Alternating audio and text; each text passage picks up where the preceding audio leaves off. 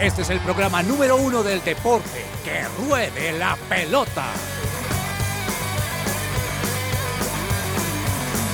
Amaneció, hay que salir otra vez a la cancha. El cuerpo da,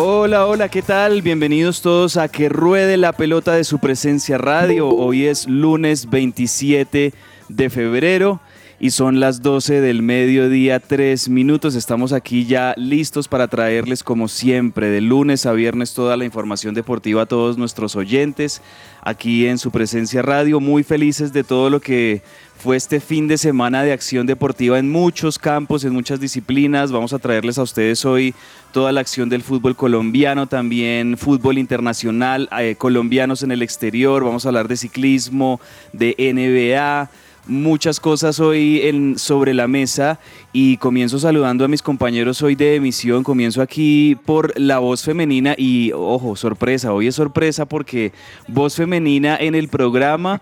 eh, yo siento que los lunes lo necesitábamos de verdad y qué bueno tener hoy a una parte importante que ruede la pelota acompañándonos hoy lunes. Es Claudia Correa. Hola Claudia, qué bueno tenerte hoy lunes, bienvenida. Hola Andrés, también un saludo a Andrés y a James, espero que estén súper bien. Les cuento que sí es una alegría para mí, también fue una sorpresa poder estar acá hoy lunes, igual voy a, estar acompañándolos el día de hoy. Un saludo también a todos nuestros oyentes y nada, gracias por la bienvenida. Pues a ti gracias por estar con nosotros, chévere va a ser la conversación hoy, además porque creo que no habíamos coincidido con James, con Andrés Patiño. A propósito, los saludo aquí en los estudios de su presencia radio en Bogotá, don James Estrada, Jamesín, ¿cómo estamos? Hola, hola, hola. Saludos para Patiño, para Cabe. Oiga, ganó el Junior y apareció Claudia. Vea, eh, ah, esa era la razón. Pero Ahora sí, no todo era, tiene sentido. coincidió también. Que, que lo diga Patiño. Por ¿sí o fin no? ganó el Junior y Claudia Correa dijo, no, yo tengo que estar en el programa el lunes, no me puedo aguantar, voy a ir de una vez el lunes, vea, qué bueno. Y, y- y, bueno, América Junior, ahí están, ahí están los, los dos equipos ahí prendidos en la cima del fútbol colombiano, ¿no? Ahí están, señor. Bien, bien, Jamesín. Y también, como siempre, eh, los lunes, aquí está con nosotros don Andrés Patiño, que ya listo, está terminando de conectarse y está listo para acompañarnos hoy. Qué gusto saludarlo a esta hora, Andrés, ¿cómo vamos? Señor Cabezas, mucho gusto de saludarlos, igual a todos los oyentes y eh, un gustazo tener a Claudia acá los lunes, bienvenida, eh, nos encanta tener esa voz femenina y por supuesto a, a el siempre eh, presente James acá los, los lunes. Y sí, pasa eso con Cabezas, creo que el Junior ganó, el América ganó, pero Millonarios perdió, Hmm. así que vamos a ver qué, qué, qué pasa en esta mesa con, con, con estos dos equipos ganadores y por supuesto con mucha, mucha información acá para poder compartir a lo largo de esta hora con todos ustedes, nuestros oyentes, eh, para ser informados de la mejor manera, igual también de otros deportes que más adelante iremos tocando. Comenzamos con buena música también. Vamos a hacerlo con una canción de Cass. Esto se llama Low Fi Clarity y con esto vamos a empezar que ruede la pelota con muy buenas energías y con muy buena actitud para comenzar la semana en su presencia radio. 12 del mediodía, 7 minutos. Así comenzamos en que ruede la pelota.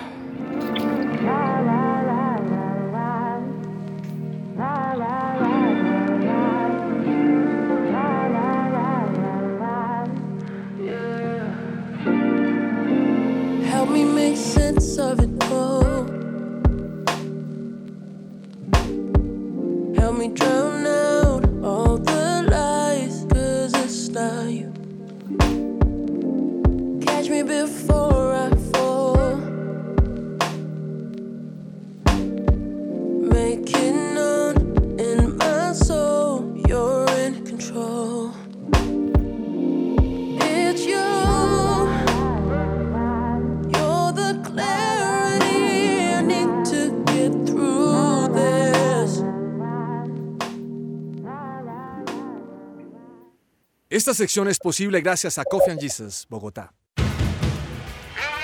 Hablemos de fútbol. Devenir champion du monde de football.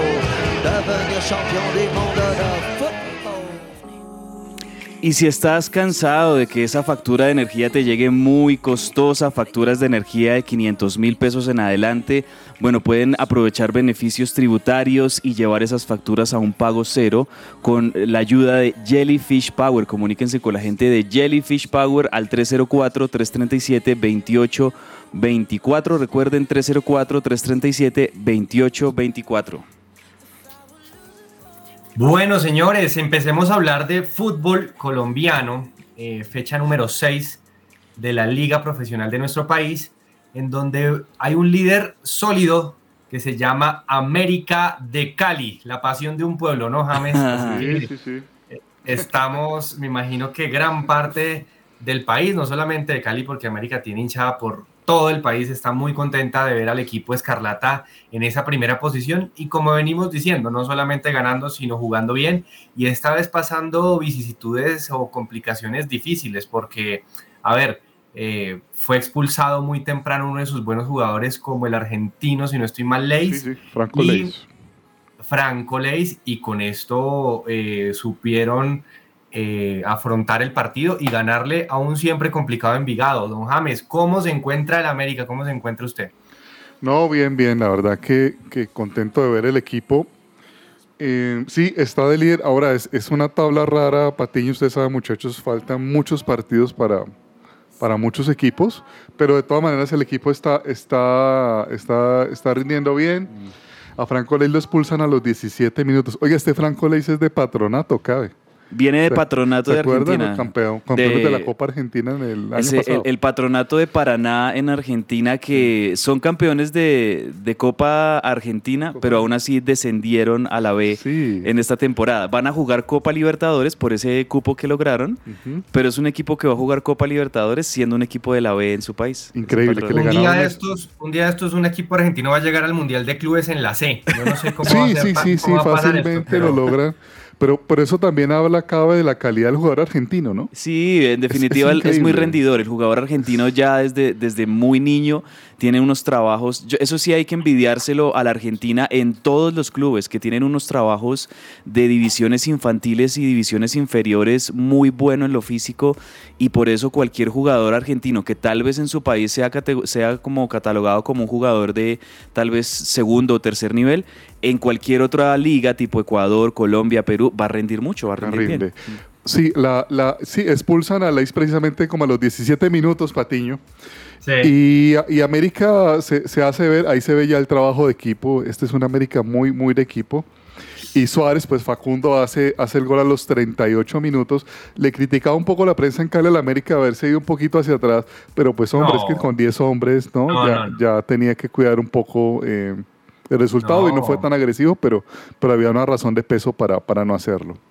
Mete el gol con uno menos, además con una actuación estelar de Darwin, Carlos Darwin Quintero, ¿no? Señor, me parece que está siendo el jugador estrella de la liga hoy por hoy. Van pasando seis fechas, no sabemos qué va a pasar al final, pero Sí. hoy por hoy creo que es el que el, el MVP, si lo podemos llamar, de estas primeras seis fechas del fútbol colombiano. O sea, hay muchos niños ahorita que nacen en Cali que les ponen Carlos Darwin.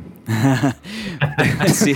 Por ahí vi- vi Los mismos que hace 20 años también le pusieron. Oiga, Sí, sí. pero no lo ha sido no, de esas de esas contrataciones estelares de esta temporada, no lo ha sido todavía Juanfer, no lo ha sido Hugo Rodallega, no lo ha sido tal vez Fernando Uribe, sí lo ha sido Carlos Darwin Quintero. Ahora, Juan- Juanfer, Juanfer ha jugado bien, pero de eso seguro nos hablará ahorita.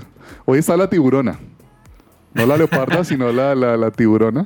Entonces eh, nos aclarará el tema Juanfer seguro más adelante. Sí, señor, pero bueno, ya pasando un poco del América, que bueno, lidera muy bien la liga con 13 puntos, hablemos de los equipos que tomaron aire este fin de semana y, y hablemos del tiburón, Claudia. Eh, empezó a ganar el Junior de Barranquilla contra la Equidad, un partido que creo que pudieron ganar por más goles, no sé si, si Claudia pudo ver el partido, pero necesitaba urgentemente, yo no sé si usted vio cuando mete el gol el Junior Arturo Reyes como que eh, saca una bocanada de aire, como un respiro eh, de que una, una fecha más y tengo trabajo. Hmm. Tal cual, así como lo dices, Andrés, la verdad sí sí necesitaba ganar por más, más que más de tener el equipo para poder hacerlo, sí necesitaba ganar por más. Simplemente fue un 1 a 0, pero creo que el Junior todavía no se recompone. O sea, de hecho, hasta este momento entiendo que es el primer partido que logran sacar después de todos los partidos que lo han jugado y le costó. O sea, no fue, no fue algo que en el, eh, jugaran como espléndido en el primer tiempo. En el segundo tiempo fue que se plantó bien el, el, equipo y empezó a lucharla. Pero el primer tiempo quien dominó el partido no fue el Junior, fue la Equidad. Entonces digamos que están todavía ahí, se podría decir como cojeando un poco a pesar de la nómina que tiene, que en otros, en otros eh, programas hemos podido hablar que es una de las nóminas que también son muy costosas. Entonces sí debería de verdad como dar, dar un poco más. No, cabeza. Eso, es que eso es habla una de lo presión que es muy larga, muy Sí. grande esa presión que debe tener el, el técnico Arturo Reyes para, para manejar este junior.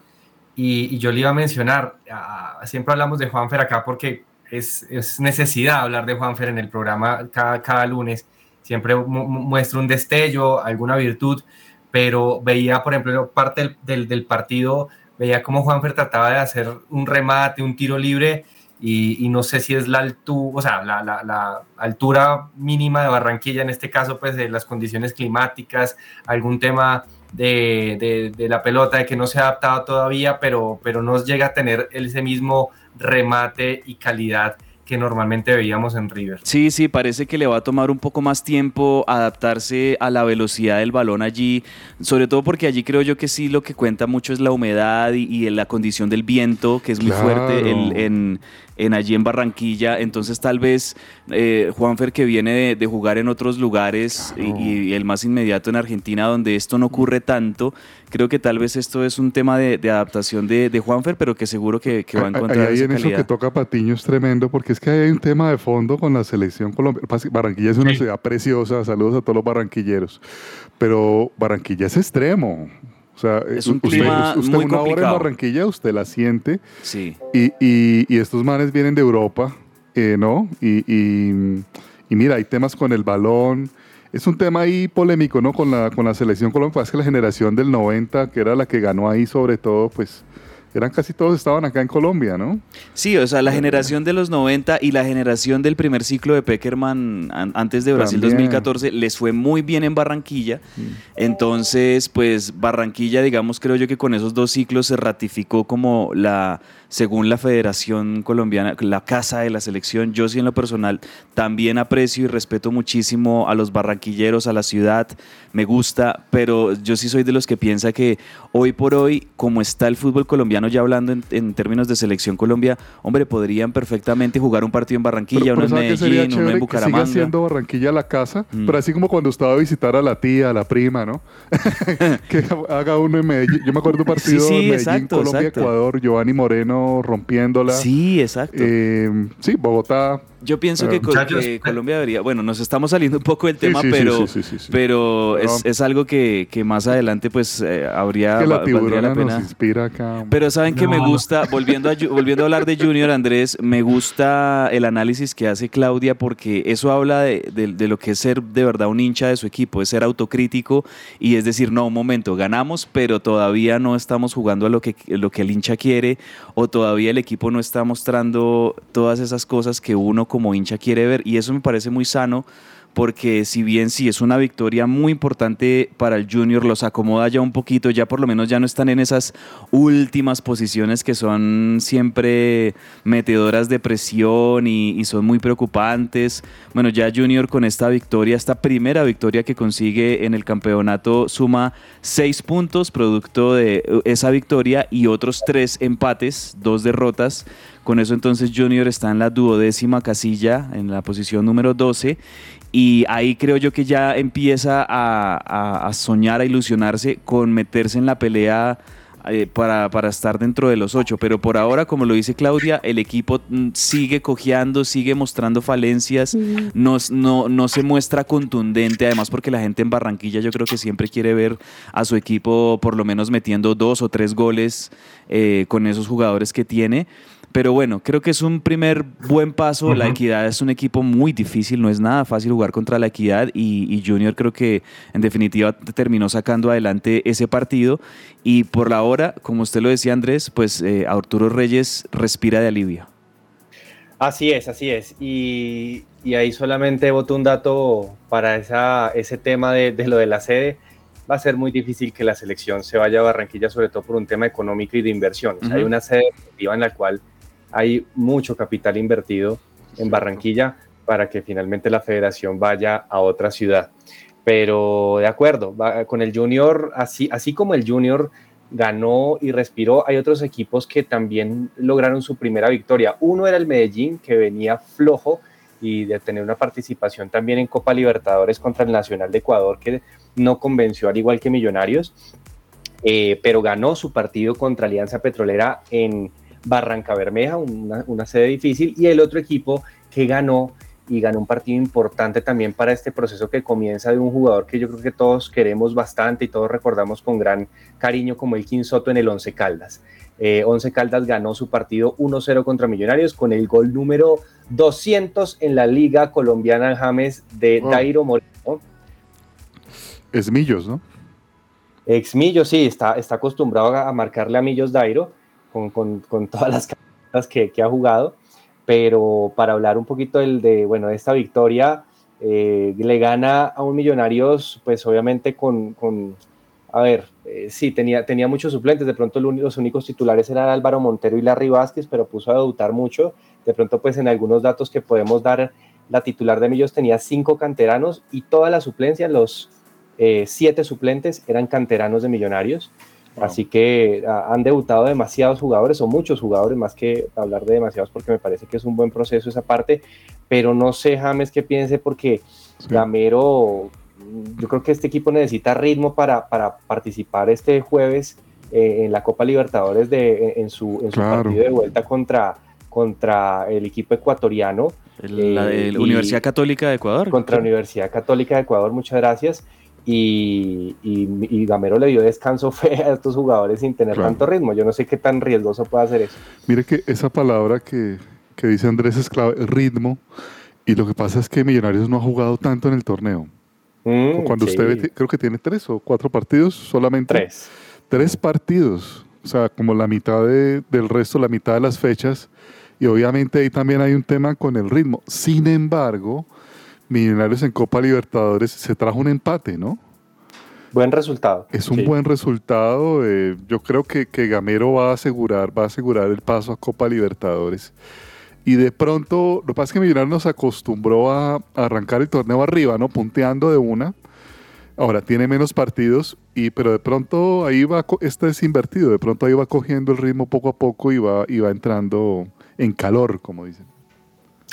Sí, Igual, veremos qué pasa. Dale, Claudia. Y perdóname. Igual, lo que pasó también con, con Millonarios es que creería yo que de pronto salió un poco confiado tal vez porque salió con, con o sea, con un, un Gamero planteó el partido de alguna manera que jugó con muchos alternos. Entonces yo creería que de cierta forma él entró como confiado en que, en que no iba como a, a, a dar tanto el 11 y por eso también creo que pudo haber resultado esa parte del empate. Yo, yo lo veo el Patiño, empate, la pérdida, perdón. Sí, perdón, Clau, yo, yo, lo, sí. yo, lo, veo un poco el tema de la confianza, yo también lo sentí, pero pasa que cuando usted tiene 18, 19, 21, usted no cree en nadie.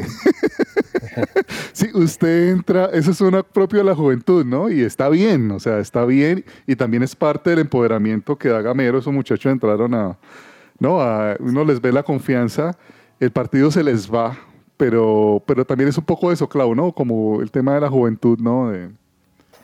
Sí, tal vez. Eh, eso, eso, eso es parte y yo creo que Gamero también sabe que si Millonarios sigue en cualquier competencia internacional, ya sea Libertadores o Sudamericana, según logre los resultados, eh, Millonarios va a jugar gran parte del torneo local con estos jugadores y les quiere dar continuidad a este equipo nuevo, ¿no? Es un equipo diferente, de hecho hasta jugó con un módulo distinto ya en el segundo tiempo, no jugó con un creativo, sino jugó con un 4-3-3, que es un, como, como Millonarios arrancó el proceso de Gamero hace ya unos tres años. Entonces, Tremendo. Qué, qué buen punto, Patiño, porque es que eso implica que también Gamero está conociendo el equipo. Sí, también Sí, él está sí. viendo, bueno, ¿cómo, cómo cuadramos a estos muchachos? ¿No? Sí, y, eh, y tal eh, vez eh. está planteando, Andrés, eh, una posible participación de millonarios con dos, en, en dos torneos a la vez. Es decir, Claro. hay muchas chances. Obviamente hay que jugar el partido el jueves y por eso tal vez ha tomado esta decisión de guardar varios de los titulares para el jueves. Pero hay serias chances de que Millonarios pase a la siguiente fase. Y en la siguiente fase, si bien le tocaría tal vez con un equipo más fuerte, que posiblemente sería Nada Atlético Mineiro, Mineiro. Sí. de Brasil. eh, creo que Millonarios demostró en la edición pasada que, de hecho, creo que había sido también Mineiro o Corinthians, no recuerdo bien cuál había sido. Fluminense. Fluminense, el, el- el equipo brasilero que, que lo eliminó, pero en esa serie Millonarios demostró que le podía haber ganado en, a, a Fluminense y, los errores fueron más bien algunos errores de, de inmadurez o de, inex- de inexperiencia, exacto, eh, que, lo, que lo sacaron en esa serie, pero yo creo que el profe Gamero tal vez le está apostando a que Millonarios logre clasificar a la fase de grupos de Libertadores, que yo creo que lo puede hacer, más allá de que vaya a tener un rival difícil en la próxima ronda si pasan. Pero, pero tal vez le está apostando a eso y eso me parece muy bueno porque esa es la gestión que tiene que tener un entrenador que tiene un club grande en su cargo y al mismo tiempo que es un club que muy posiblemente va a estar en los dos frentes. Así le toca a los, a los equipos grandes, a los, a, a los Palmeiras, Flamengo, eh, River, Boca en Argentina, a los, esos equipos les, les toca también proyectar ya como que, no sé, dos, tres meses hacia adelante, teniendo en cuenta qué posibles escenarios van a tener que enfrentar y asimismo van a tener que gestionar el plantel, gestionar a los jugadores. Entonces yo siento que eh, esa decisión del profe Gamero este, de este sábado pasó por ahí, porque, mm, porque de ayer, perdón, pasó porque Millonarios eh, de pronto se siente que le puede ganar a esta Universidad Católica de Ecuador, puede pasar a la siguiente fase y también es importante mantener la carga física en los jugadores gestionadita bien, bien pulido, ¿no? Bien, bien, bien equilibrado. Claudia. Sí, claro, sí, totalmente entendible y, y comparto también parte como del, del punto que dice Andrés. Lo único es que puntualmente hablando de la liga, que yo sé que no es que sea, mejor dicho, lo más grande y lo mejor del mundo, pero en este momento Millonarios se encuentra eh, con seis puntos, lo que es de ahí para abajo, o sea, incluso el Junior está metido también con seis puntos. O sea, es como si estuviera en esa misma comparativa y pues de cierta forma si le hubiera metido de pronto también un poquito más la ficha acá, hubiera podido alcanzar a subir en la tabla de la liga puntualmente. Sí, aunque ten en cuenta, Clau, también que Millonarios ha jugado tres partidos, ¿no? Hay equipos que han jugado seis Junior tiene partidos, exacto. O sea, si usted Millonarios no ha jugado... torneo sí, sí, sí. Exacto, o sea, Millonarios eh, Claro, todavía claro. no es que haya arrancado, arrancado. O sea, Tiene seis puntos y tres partidos. Sí, e- entonces yo, yo pienso que por ese lado también el profe Gamero dice, bueno, no, todavía de tenemos... dos puntos por partido. Exacto, O sea, entonces no- sí, y, y en este momento con esos seis puntos de Millonarios todavía está metido dentro de los ocho, que eh, es todavía muy temprano para hablar de eso,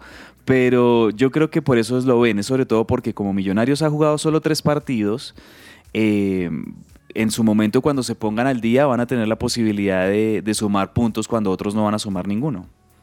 Así es, señores. Bueno, y en otro partido, Santa Fe eh, empató en un 0 por 0, pero ahí la noticia, James, fue que Wilson Morero casi hacía un gran Martín Palermo, ¿no? Eh, dos penaltis fallados, le faltó uno para igualar a Martín.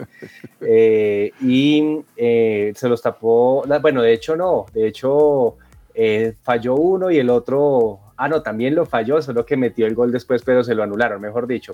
Le pasó de todo a Wilson Morelo Oiga, en ese no. partido contra No, pero, pero Ramiro ¿sabe a mí qué me dolió, Patiño, el tema de Morelos? Hombre, es el Sí. cumpleaños del profe. Ah, el No, cumpleaños pero del profe ¿cómo le Carlos hacer Olmos. eso al profe. Ay, Y por ahí cumplía Santa Fe, ¿no? Santa Fe cumple estos días también. ¿o- También, hombre, doble cumpleaños. Saludos para el profe, feliz cumpleaños. Fin de semana Sí. pasado. Vea que Santa Fe es de esos equipos que tampoco ha arrancado bien este semestre. O sea, sobre todo con los nombres, con los refuerzos. Es que el em, técnico que tenía bueno y se le fue, el sí, uruguayo. Sí, sí, sí, se les Buen fue. técnico, ¿no? Eh, eh, ¿era, ¿Era quién? ¿Al- el ¿Alfredo Arias? ¿Quién era? Arias. Alfredo Arias, sí. Alfredo Arias, que el- se fue a Peñarol. Se fue a Peñarol. eh, Tenía muy bien Alfredo Arias a Santa Fe, es verdad, en, la- en el último tramo. Y todavía no ha podido con, con uno que también obviamente conoce muy bien eh, a Santa Fe como es Harold Rivera, pero todavía no, han- no han encontrado ese funcionamiento Sí, óptimo. pero, pero Lo recuerda que- bien cabezas a ese técnico, ¿no? Lo Ah, recuerda ¿A quién? ¿A Harold Rivera? a Harold Sí, Rivera, claro. sí. ¿se acuerda del River Plate? Claro, claro.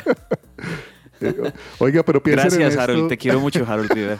Piensen en esto, o sea, Alfredo Arias logró algo que yo, la verdad, yo no creía que lo iba a lograr. Logró cambiarle un poco el juego a Santa Fe, ¿no? Porque este era un uruguayo diferente, un uruguayo que juega el balón, que es el balón, sa- sale jugando, todo este tema, y vuelve Harold Rivera. ¿Usted se imagina a esos muchachos como tienen la cabeza en este momento? Sí, A, a cambiar otra vez Se el les chip, cambia el pero chip. muy fuerte. y en muy muy poco fuerte. tiempo. Muy- ahí claro. es donde se ven las consecuencias de ese cambio, de ese cambio abrupto en, en la dirección técnica de Santa Fe. Necesita San- y, y- y también la mala suerte, porque pues a ver, eh, errar dos penales, hacer un gol que se lo anulen, empatar uh, 0-0, pues yo creo que en este momento la hinchada de Santa Fe no debe estar nada contenta con el rendimiento del equipo. Santa Fe, al igual que Junior, es uno de esos equipos que necesita un triunfo desesperadamente para, para tranquilizar un poquito el ambiente. Sí, la, tabla es engañosa, muchachos. Le leo la tabla a Patiño, de pronto aprovechamos ahí. Sí, eso le iba a decir, leamos esos primeros ocho, Bueno. sabiendo que hoy tenemos dos partidos pendientes. Entonces, la pasión de un pueblo, primer lugar, seis puntos, pero seis partidos también, ojo que la tabla es engañosa. Águilas Doradas, seis partidos, 12 puntos, quiero, quiero decir los números de partidos porque es que mira esto, Boyacá Chico, torneazo, tres partidos, tercero, nueve puntos. 100% de rendimiento. Tremendo, 100% de rendimiento. Bucaramanga, seis partidos, nueve puntos, pero están viendo el tema de los partidos, ¿no? Voy a bajar un poquitico a, lo- a los grandes. Nacional es décimo con cinco partidos, eh, seis puntos. Ahí ya tenemos problemas. Santa Fe, cinco partidos, también seis puntos. Y mire, Millonarios está arriba de estos dos equipos.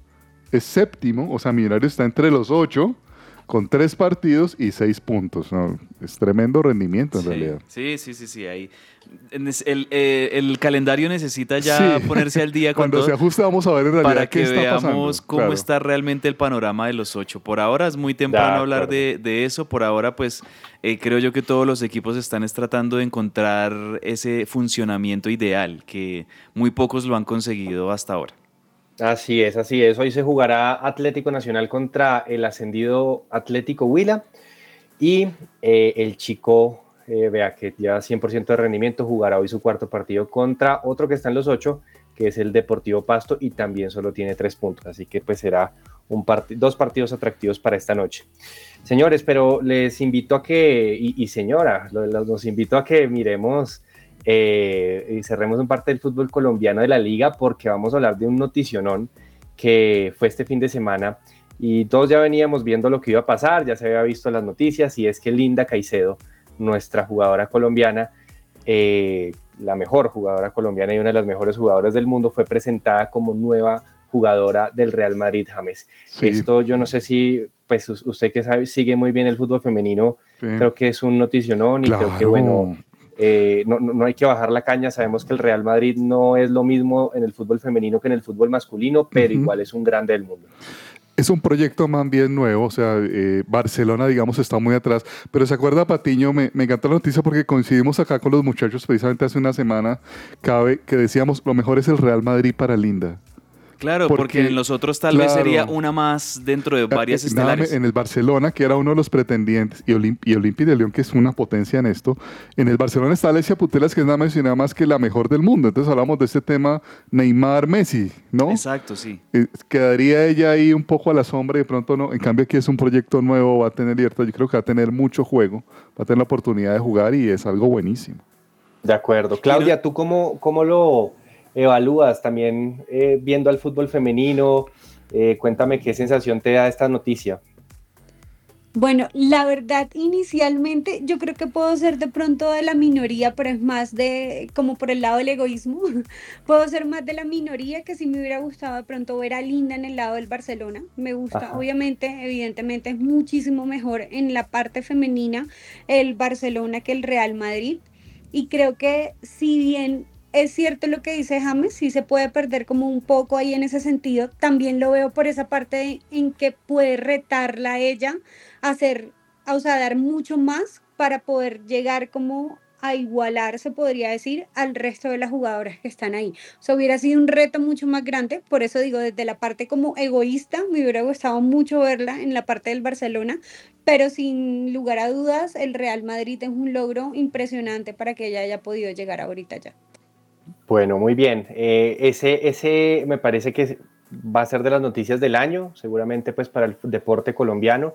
Estamos hablando pues recién en febrero, pero tener a una representante del fútbol colombiano y, femenino, pues con tan solo estos 18 años recién cumplidos eh, en este panorama maravilloso, pues que, Linda aproveche su oportunidad y pues que le vaya muy bien aquí en el Real Madrid. Y hablando de los, de los otros jugadores colombianos que se han destacado, hablando del Barcelona, Claudia, Luis Suárez, el Luis Suárez colombiano que pasó por el Olympique de Marsella y se regresó a la Liga Profesional de España, eh, eh, asistió en el triunfo la Almería del Barcelona, que el Barcelona perdió este fin de semana, donde el Real Madrid y el Atlético en el derby empataron uno por uno, se apretó un poco la liga nada más, y Morelos marcó gol eh, con sus Rangers, este polémico Alfredo Morelos. Pero cabezas, hoy va a haber noticia, bueno, no sé si ya la, noticia se sabe, creo que no, no, va a haber ninguna sorpresa, más allá de que yo puedo tener una opinión ahí, eh, no, no, sé si totalmente volteada hacia Benzema, pero, pero me parece mm. que es difícil la, elección del premio hoy de Best, ¿no? Hoy tenemos eh, la elección de los mejores, eh, es decir, este premio que la FIFA da como The Best a los mejor jugador, a la mejor jugadora, al mejor técnico, etcétera. Tenemos varias noticias, o bueno, vamos a tener varias eh, premiaciones el día de hoy. Claramente los focos están sobre Benzema, Messi y Mbappé, que son los nominados. Así es, ese es el tridente de jugadores eh, nominados al premio de Best de la FIFA. Kylian Mbappé, Lionel Messi, Karim Benzema. Eh, creo yo que pica en punta sobre todo Lionel Messi por haber ganado el Mundial con Argentina, por su trayectoria, por el, ya todo lo que significa Lionel Messi en el, en el mundo fútbol, aunque para mí, en lo personal, yo pienso que el de Best es Kylian Mbappé pero también digamos Benzema, así como Lionel, como Leo Messi ganó el Mundial con Argentina, podríamos decir que esa UEFA Champions League que ganó en la última temporada el Real Madrid fue en gran parte gracias a Benzema. Ahí están los tres, yo sí creo que estos tres que están ahí nominados, cualquiera de los tres perfectamente se lo puede ganar y creo que no habría discusión de, de que se lo gane el que se lo gane porque los tres se lo merecen. Deberían, dar ese deberían dárselo a los tres, porque de verdad que los tres en la última temporada fueron the best, fueron el mejor. También en otras categorías, bueno, hablar, por ejemplo del Puskas, también vamos a tener el Puskas con Richarlison, el gol que hizo Richarlison contra eh, Suiza creo que fue en el Mundial contra Serbia.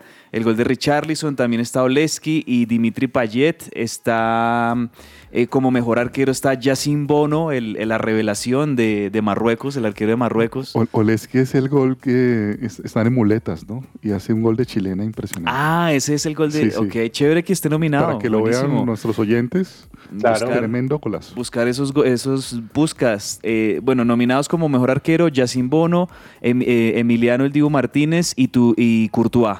Eh, esos son los tres, los tres arqueros nominados.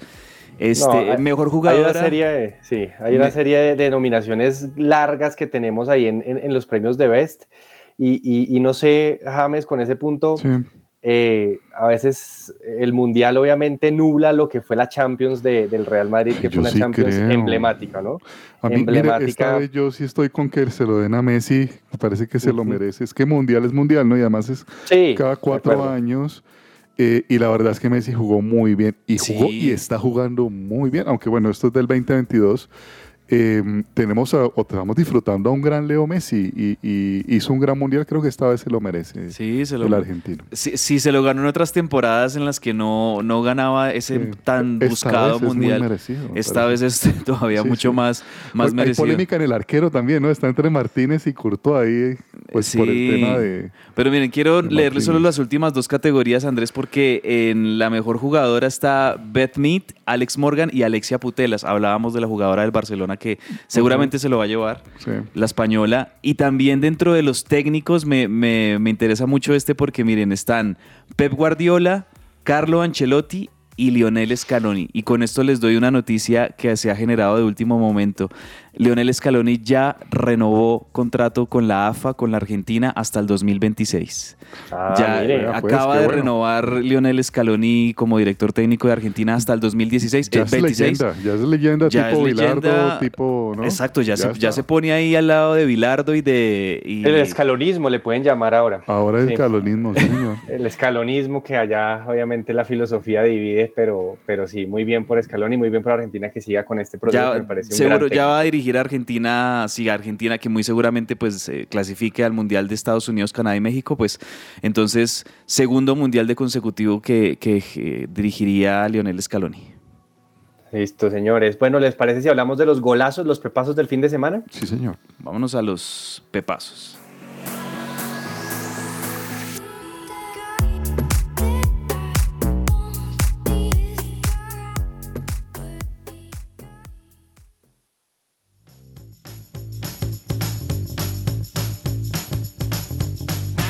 El pepazo.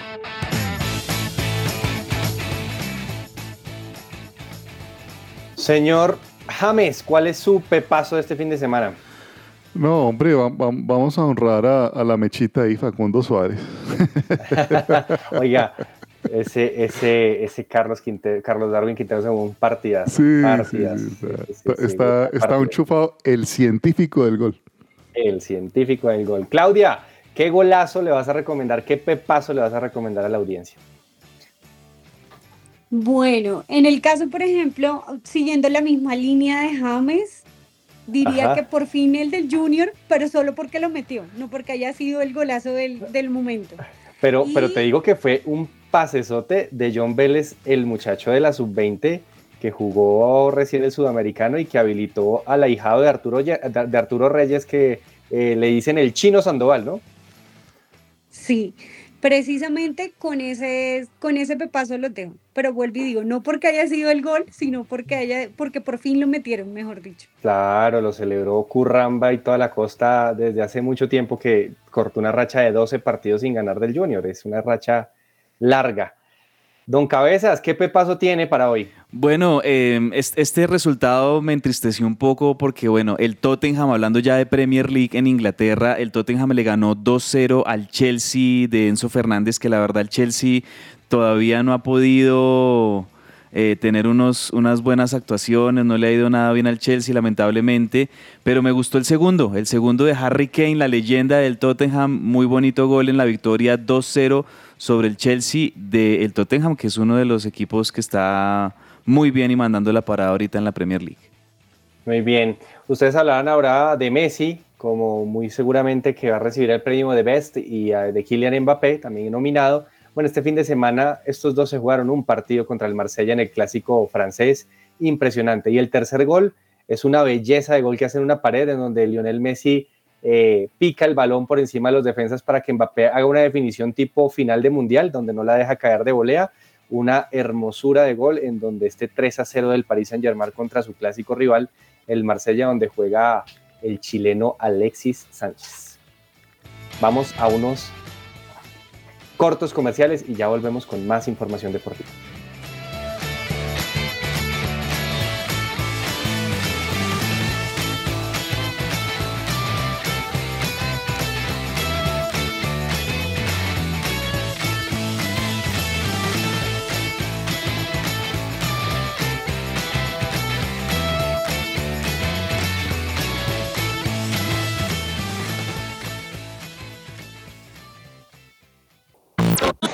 Estás oyendo su presencia radio. Todo lo que tiene que saber más allá de la pelota.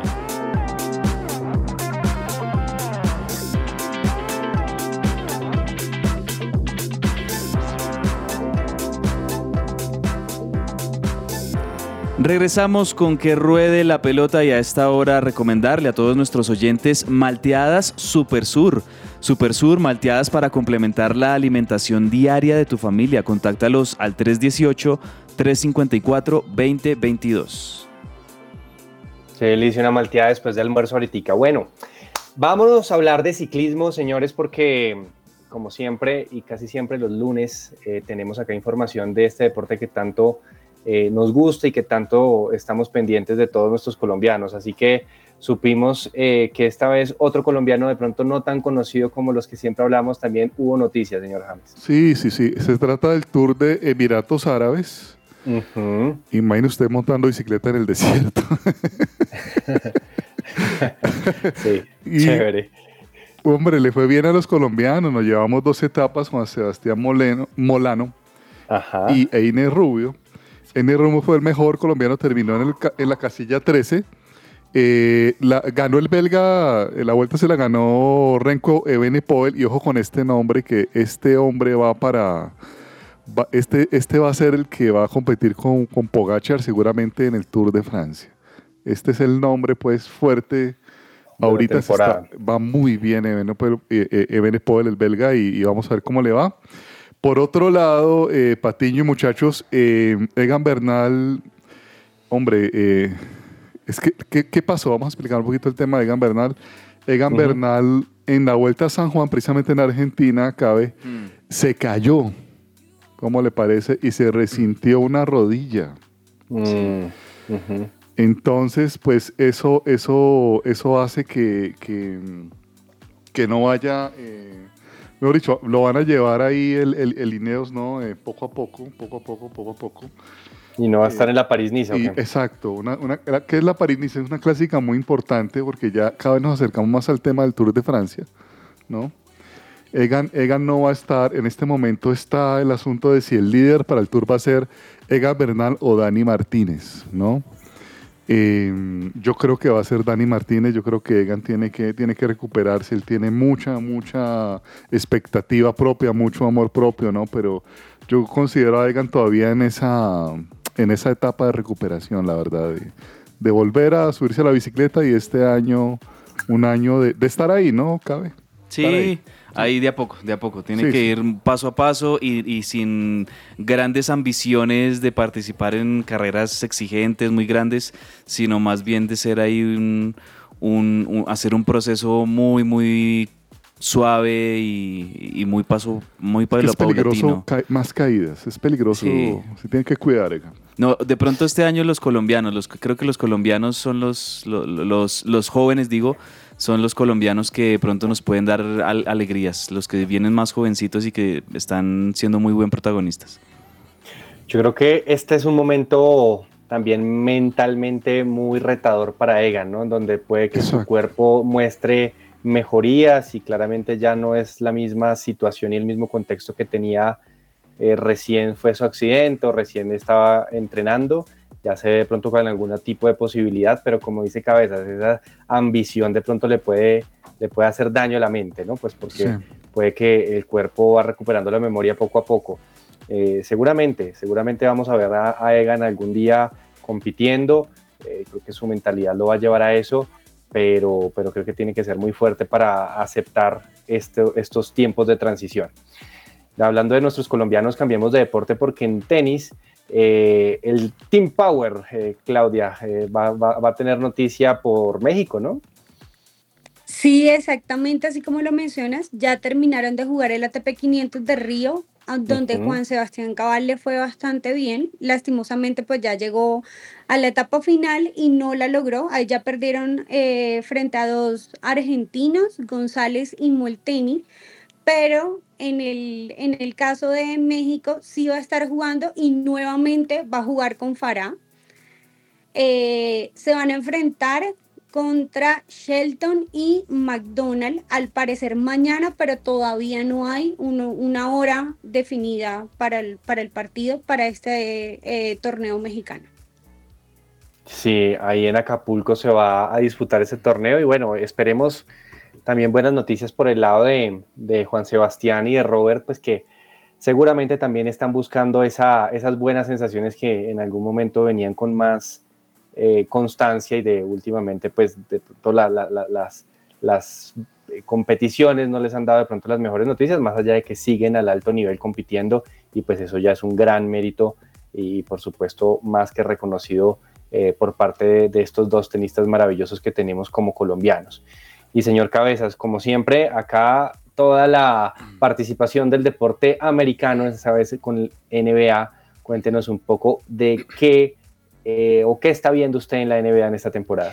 Bueno, les cuento par cositas muy importantes de lo que nos dejó este fin de semana eh, la jornada de la NBA. Por un lado, decirles que los Lakers de Los Ángeles, el equipo de LeBron, de Anthony Davis, de Schroeder, están repuntando, han ganado los últimos partidos que han jugado. Ayer tenían un partido dificilísimo contra un muy buen equipo de Dallas Mavericks con Luka Doncic y Kyrie Irving venían muy atrás en el, en el marcador y lo terminaron ganando sobre todo en el tercero y cuarto cuarto para ganar los 111-108. El equipo de Lebron que ahí está repuntando y que ya está a dos juegos de meterse en posiciones de play-in, de tratar de, de, meterse en los playoffs. Creo que con nuevas contrataciones que han llegado y con ese envión anímico que por lo general siempre tienen al final de la temporada regular, los Lakers pueden estar peleando por meterse, aunque todavía están un poquito lejos, pero cada vez se acercan más a, esas posiciones en las que pueden llegar a playoffs. También hay que decir que ayer se registró un récord histórico. Escuchen esta cifra, un jugador anotó 71 puntos en un partido. Les estoy hablando de Damian Lillard, de los Portland Trail Blazers que le ganaron 131 a 114 a los, a los Rockets de Houston, pero la noticia pasa por eso, porque es récord histórico de la franquicia, mm. es, el, es el único jugador en toda la historia que ha llegado a 71 partidos, perdón, 71 puntos en un partido de la NBA y eso lo hizo Damian Lillard, 71 puntos, eso es una locura. Y también contarles que los Bucks de Milwaukee eh, se vendieron, vendieron a los Bucks, es decir, pasaron de, dueño, lo compró la, el colectivo Haslam Sports, que también son propietarios de los Browns de Cleveland en la NFL y se vendió em, el, club, se vendió la franquicia de los Bucks de Milwaukee por 3.500 millones de euros. Yo le puedo dar un dato como para poner en contexto eso. El presupuesto público de Bolivia es más o menos 450 millones. Imagínese. Esta sola venta, esta sola venta es muchas veces más. Multiplicado 3.500 millones de euros, que esto sería como 3.5 billones eh, de, de euros. Eh, eh, por eso se vendieron los Bucks de Milwaukee. Entonces, bueno, ahí asegurada el futuro de la franquicia con, con una nueva inyección de, dinero. Eso por los lados de la NBA. Rápidamente les cuento cómo van las posiciones en, en la NBA. Ya estamos más o menos a un mes y medio de cerrar la temporada regular y mirar quiénes serán los que lleguen a los playoffs. Posiciones, los Celtics y los Bucks son el 1 y el 2 en la conferencia este, los, los Celtics son el líder eh, solitario.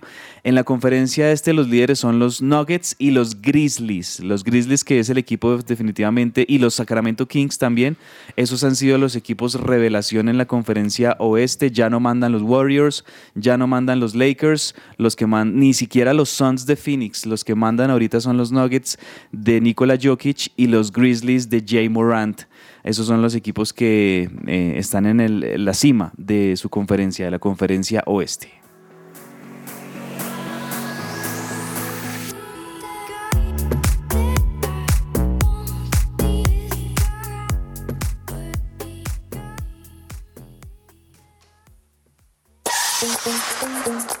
Las historias detrás del deporte. ¿Qué hay en el camerino?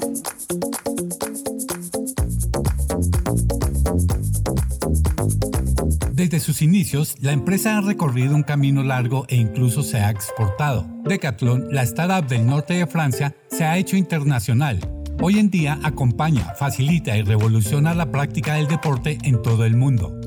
La aventura comenzó en el estacionamiento del centro comercial Auchan de Englos, en el norte de Francia. Son siete almacenes reunidos en un edificio de 900 metros cuadrados, pero lo que tienen en común es que están locos por el deporte y les motiva una idea innovadora, reunir todos los deportes bajo un mismo techo. Se abre la primera tienda en Alemania, luego Decathlon viaja por el mundo, se establece en todas partes a nivel internacional primero en Europa, luego en Sudamérica, Asia, África, Norteamérica y finalmente en Oceanía. Independientemente del país, la motivación de todos es innovar en todos los ámbitos para seguir siendo el principal socio de los deportistas. En el caso de Colombia, pese a que aún es un mercado pequeño para la compañía, la marca ha logrado posicionarse con 10 tiendas después de su llegada en el 2017. Decathlon inauguró una nueva tienda en el centro comercial Mall Plaza, en el sector de Paloquemao, como parte de su plan de expansión en la capital, inmueble que cuenta con 1.687 metros cuadrados y busca ser la más grande del sector para ese nicho. Los primeros productos de diseño ecológico están llegando a sus estanterías, un paso importante en su desarrollo sostenible. Cada producto cumple unos criterios específicos. Hoy, la ambición de Decathlon es clara, 100% de productos con diseño ecológico para el 2026. En resumen, la tienda Decathlon es altamente recomendable para cualquiera que busque artículos deportivos de calidad y buen precio. La tienda en línea ofrece una gran variedad de productos deportivos de alta calidad a precios accesibles, con opciones de pago seguras y envío rápido y confiable. Esta fue una nota de Pedro Galindo para el camerino de que ruede la pelota.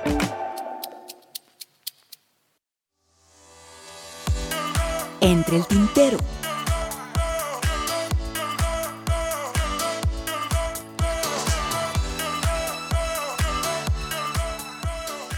Bueno, llegamos a, a la etapa casi final de nuestro programa, pero antes queremos contar eh, cosas que de pronto tengamos pendientes. Señor James, Sí, señor. algo que se nos haya quedado. Bueno, eh, el Olympiacos de, de James Rodríguez jugaba, hombre, contra el Panathinaikos, el clásico de Grecia. Ajá. Y hubo un gol del equipo de, de Rodríguez al minuto 89, lo anuló el árbitro y se armó tremendo problema. Entró el presidente Vangelis del, del Olympiacos y terminó en escándalo ese, ese partido, Patiño. Ah, eso no solo pasa acá en Colombia, entonces. No solo pasa acá en Colombia.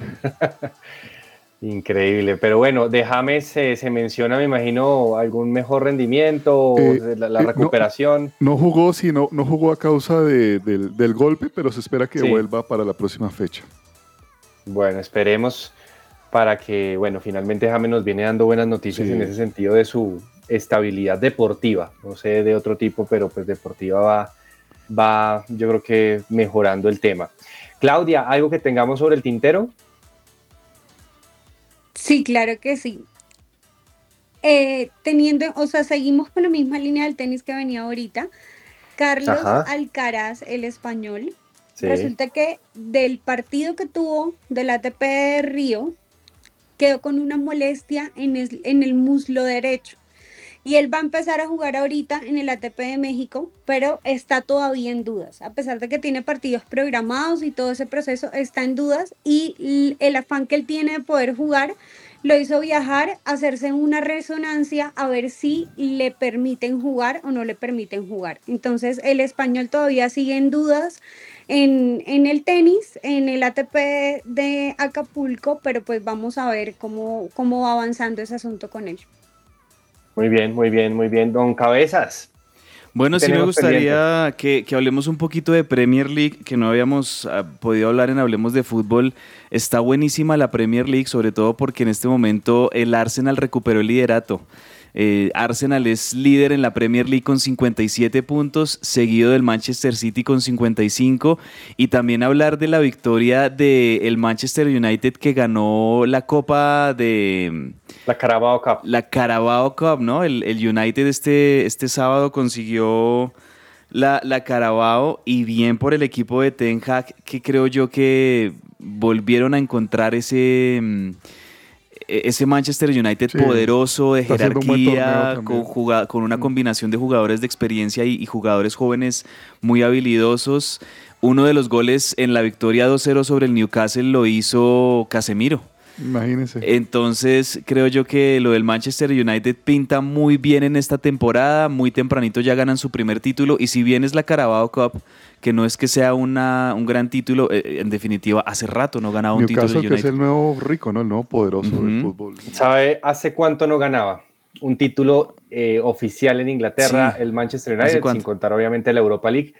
Eh, seis años Uy. pasaron a- para que el Imagínese. Manchester United, el más grande, el más importante Tremendo. del fútbol inglés, volviera a ganar. Y, y voy a hacer un comentario de pronto poco popular y eso también va en contra también un poco de, de mis gustos porque por Cristiano Ronaldo creo que eh, admiro mucho lo que ha hecho, pero creo que salió del Manchester United y ese camerino fue distinto.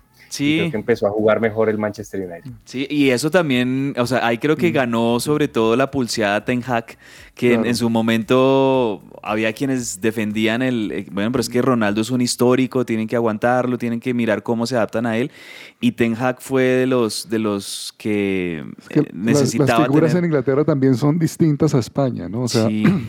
España es más de saltar a ese jugador y llevarlo arriba. Incluso Francia, el inglés es más comunitario, ¿no? Sí, es verdad. Como, sí, como Salah en el Liverpool o Mané. Son, O sea, el gran sigue ganador de equipo. todo esto es el neerlandés Ten Hag, que es el, el técnico del United, porque de alguna manera la salida de Ronaldo le dio la razón, el equipo está funcionando muy bien. eh, tiene, creo yo que Marcus Rashford eh, es uno de los mejores jugadores jóvenes del mundo en este momento por lo que está haciendo en el United, más la experiencia de, de Casemiro, el liderazgo en el medio campo de Bruno Fernández. Bueno, después de seis años, un título para el Manchester United y están ahí de terceros en la Liga Premier también eh, muy cerquita del City y del Arsenal. Entonces yo creo que se viene una muy bonita temporada para el United. Así es, así es. Algo muy corto, pero es un rumor que se viene mencionando fuerte en Inglaterra justo y trata de nuestro colombiano Luis Díaz. Y es que al parecer el Liverpool en toda su revolución y todo lo que está viviendo está viéndolo como una moneda de cambio eh, para poder traerse a Rafael Leao del Milan y hacer ese intercambio con el equipo italiano. Eh, esto obviamente no es confirmado, pero pues sí es algo que, que de- desde los diarios ingleses e italianos se viene mencionando y pues sería, no sé si sería lo mejor para Luis Díaz, pero creo que la situación del Liverpool no es la mejor, de pronto ese cambio ahí Preocupante, puede ¿no? Lástima la lesión. Lástima esa lesión. Preocupante porque si el equipo está pensando en, en venderlo, ¿qué pasó con la lesión entonces? O sea, Sí, de acuerdo. Señores, muchas gracias por su compañía. A toda la audiencia se- los invitamos a que sigan conectados acá en su presencia radio y por supuesto la invitación de siempre mañana a las 12 del mediodía aquí en Que Rode la Pelota para más información deportiva. Un abrazo a todos. Abrazo. Gracias. Chao.